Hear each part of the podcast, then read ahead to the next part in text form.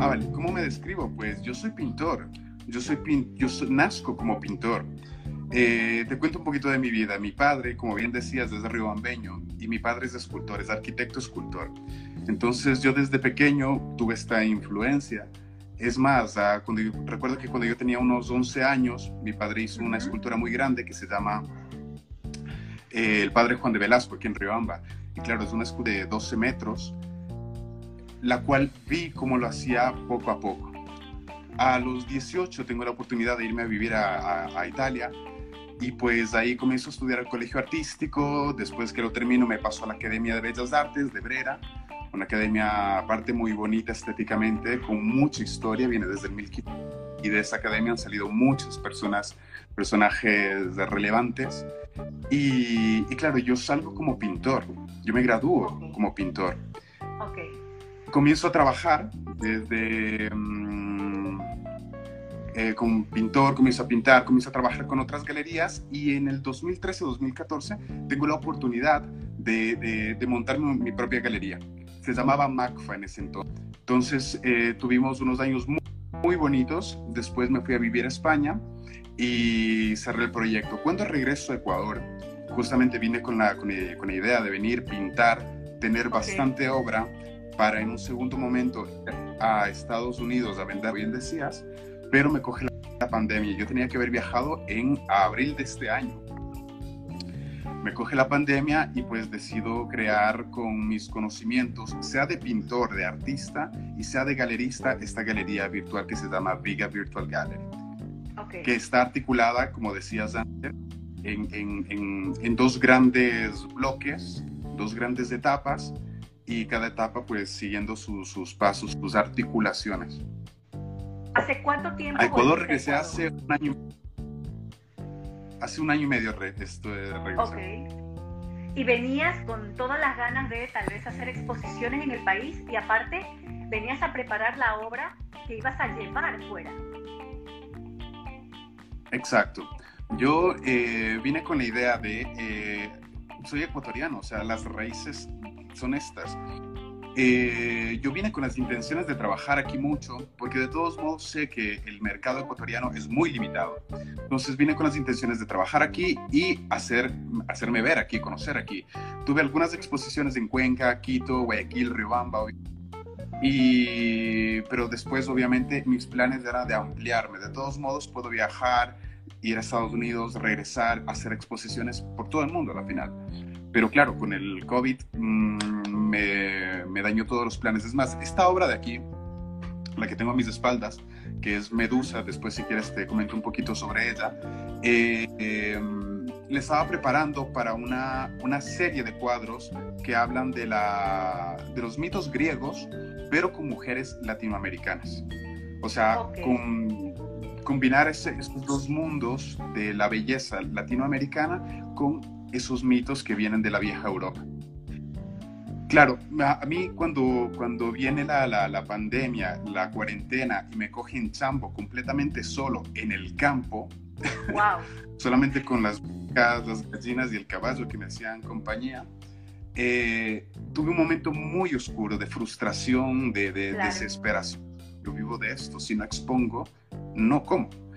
Entonces, en ese, en ese hoyo tan profundo es cuando comienzo a pensar y a articular cómo, cómo iba a funcionar Viga. ¿Cómo nace la, galería virtual? Pues eh, nace de, te decía antes, mis conocimientos de pintor sobre todo, porque yo he trabajado con galerías, yo sé lo que es trabajar con una galería y a veces eh, es bastante complicado trabajar con una galería pero antes de comenzar con la galería quisiera hacer una aclaración muy importante. No todas las, las que se llaman galerías son galerías. Cuidado. Hay las galerías que son espacios expositivos y lo que viene a ser Viga, que es una galería en sí. ¿Cuál es la diferencia? La diferencia principal es que una, un espacio expositivo simplemente coge cualquier tipo de obra que se pone de acuerdo con el, con el eh, artista y la expone. Viga, en cambio, se diferencia primero porque es la exposición virtual. eh, perdona, la exposición física. O sea, yo la exposición virtual la llevo a un lugar físico, porque yo, siendo pintor, sé lo importante que es ver una obra frente a frente. Claro. Entonces, eh, yo en, la primera etapa de Viga, que está compuesta por tres videos, como antes lo mencionabas muy bien, eh, la primera etapa es la, etapa virtual, en la cual consta de un video donde el artista habla de la biografía, un segundo video donde habla de eh, la obra y un tercer video donde habla de las técnicas que usa.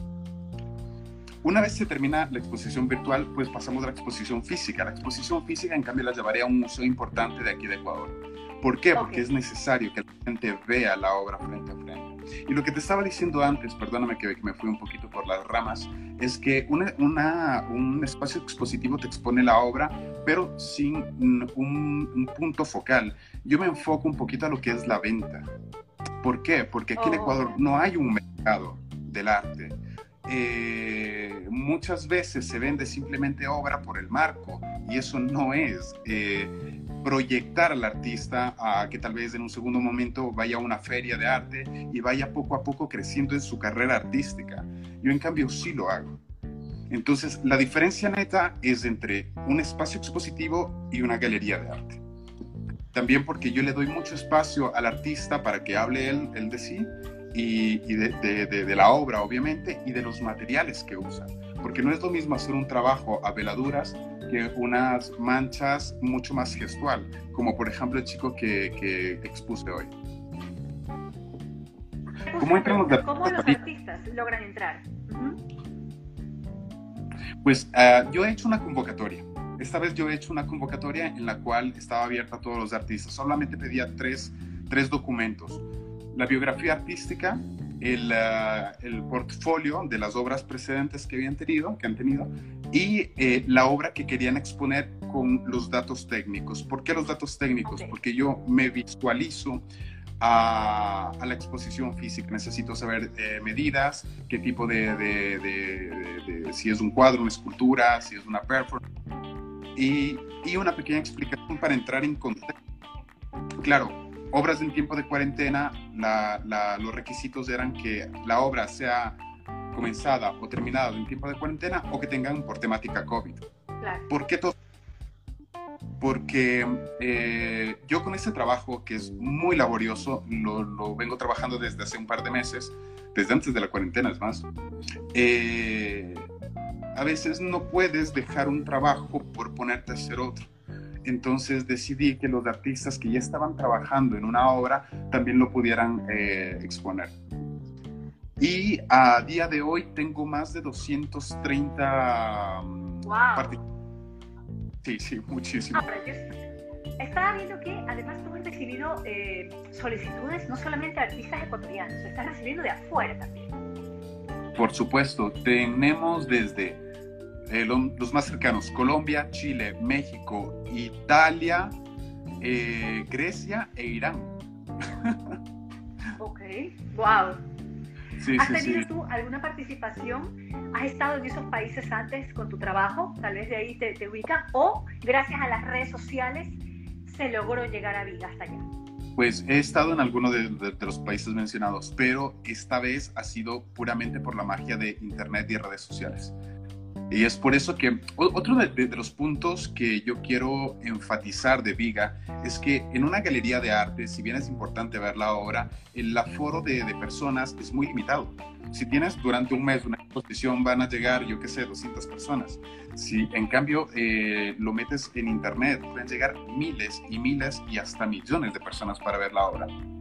Obviamente no es lo mismo, pero también se pueden hacer exposiciones itinerantes, que es lo que estoy buscando, porque en un segundo momento no pienso hacer solamente eh, exposiciones de aquí en Ecuador, sino más bien llevar a los artistas ecuatorianos para proyectarlos a un mercado internacional. ¿En algún momento tú, antes de que surja Viga, pensaste en abrir otra galería, una nueva galería acá en Ecuador? Eh, en, en, un principio no. ¿Por qué? Porque una galería nacional en Ecuador es muy complicado. ¿Por qué? Porque ya hay las otras galerías que, que bueno, trabajan a su manera, las cuales no estoy de acuerdo, y me quería enfocar un poquito más en lo que viene a ser mi pintura.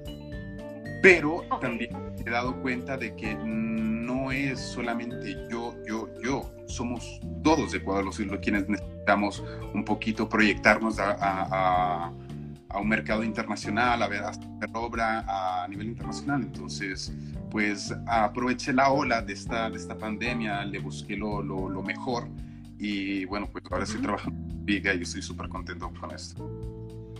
¿Cómo has tú recibido la aceptación del público que no es artista? Nosotros buscamos, obviamente, que nos cautive el arte y poder seguir artistas ecuatorianos y poderlos conocer. ¿Tú cómo has recibido esta aceptación del público, que sabe apreciar el arte? Pues muy bien también porque el, uh, los videos como están articulados están hechos para un público completamente profano, que no necesita tener unos conocimientos específicos sobre una técnica o una obra. Es más, nosotros les explicamos un poquito. En el caso, la obra está hecha con tales materiales por esto, esto y este otro. Es muy digerible, es muy, es muy millennial. Justamente estaba viendo la página, la, en Viga, he visto los videitos que han subido donde está, primero se presenta el artista, de ahí habla de la técnica y los materiales que utiliza el segundo video y el tercer video donde ya muestra la obra y obviamente la inspiración de esta obra que fue la pandemia. El, la producción de estos videos, Carlos, ¿los haces tú? ¿Los hacen los artistas? Cuéntame un poco de eso, porque he visto los videos que ya subiste al Instagram que están elaborados, tienen producción. Muchísimas gracias. Eh, estamos en confinamiento. Yo no puedo ir donde la, a la casa de los artistas, aparte que como has visto tengo artistas de todo el mundo. Entonces yo les pido cada quien por su lado. Eh, entonces yo les pido a los artistas que se graben, que ellos se graben, eh, que se escriban un guion y se graben ellos mismos. Y toda la producción Excelente. que después eh, soy yo quien, quien lo hago, personalmente. O sea, tú editas. Editas yo los videos y pones obviamente los generadores. Eh, ¿Qué es un generador? Las letritas. Abajo. Ah, sí, claro, claro, lo, lo, los subtítulos, claro que sí. Edito los videos, le pongo los subtítulos y eh, por cada artista les creo una melodía con la guitarra. Pero este trabajo también vale aclarar que al artista no le cuesta ni un solo centavo. Porque ah. puede pensar que alguna comisión por poner, que los cuadros, que la venta y además las redes sociales de Viga pueden servir como canal para que compren sus obras. Cuenta un poco de eso.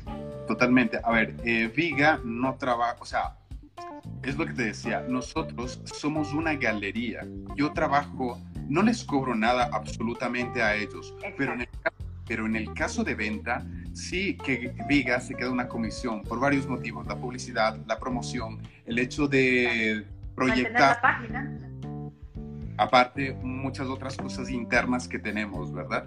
Entonces, en el caso de venta, nosotros sí que tenemos estructurado un contrato donde eh, pues el artista, estipulamos un precio, el artista se queda con una parte, yo me quedo con otra como galería, eh, la otra parte, y eh, les sigo trabajando, pero ellos para exponer no gastan ni un solo centavo. Solamente con su trabajo ya hecho, obviamente, y que te manden los videos, lo cual me parece excelente, ¿no? Porque además obligas, entre paréntesis, a los artistas a aprender a promoverse de otra manera con su trabajo, porque hay artistas que nunca habrán pensado tal vez en las redes sociales. ¿Cómo ha sido esa aceptación del Instagram, al menos que es tan, tan global, para que puedan ya publicar? Tal vez alguno nunca pensó en que esta sería una oportunidad de mostrar su trabajo. ¿Qué te pues, han dicho los artistas? Pues te digo la verdad, yo no pensaba mostrar mi trabajo en, uh, en redes sociales ¿Por qué? Porque Mira, yo... El mundo cambia, ¿no? Totalmente, o sea, la mentalidad es completamente diferente. Es más, eh, cuando yo tenía MACFA, mi primera galería, eh, yo saliendo de la academia, siendo joven, pues pensaba que el arte se trabajaba de otra manera, de forma muy renacentista, digamos, como en los tiempos que fueron. Y, pero en realidad no, nosotros somos hijos de nuestro tiempo y nos tenemos que adecuar a, la, a las situaciones en, la, en, las que tenemos. Entonces, yo desde, hace, desde que llegué a Ecuador, desde que llegué a Ecuador comencé también a promocionarme un poquito con Instagram. Antes tenía 200 seguidores, ahora tengo casi 8000. eh, no le y eso de ahí me ha, me, ha, me ha, ayudado muchísimo también a vender. Entonces, un artista que tal vez había pensado de, de publicar, porque a lo mejor es de la vieja escuela, eh, pues han tenido que primero ponerse de frente a la cámara, cosa que es difícil si no, si no tienes... Eh, y segundo, sintetizar al máximo para que en un máximo de un minuto y medio tú tengas que decir el mensaje masticado para que llegue a las personas. Ahora, tú me comentas que todos esos artistas, obviamente, el 99% supongo yo, ha hecho sus obras en esta cuarentena. Cuéntame de tus obras. ¿Qué ha nacido de tus manos en esta cuarentena? Pues en esta cuarentena ha, sido el, em, este trabajo de aquí. ¿Quieres verlo? La. Sí, sí, sí, por favor. Enfocámoslo, enfocámoslo. Esta es medusa.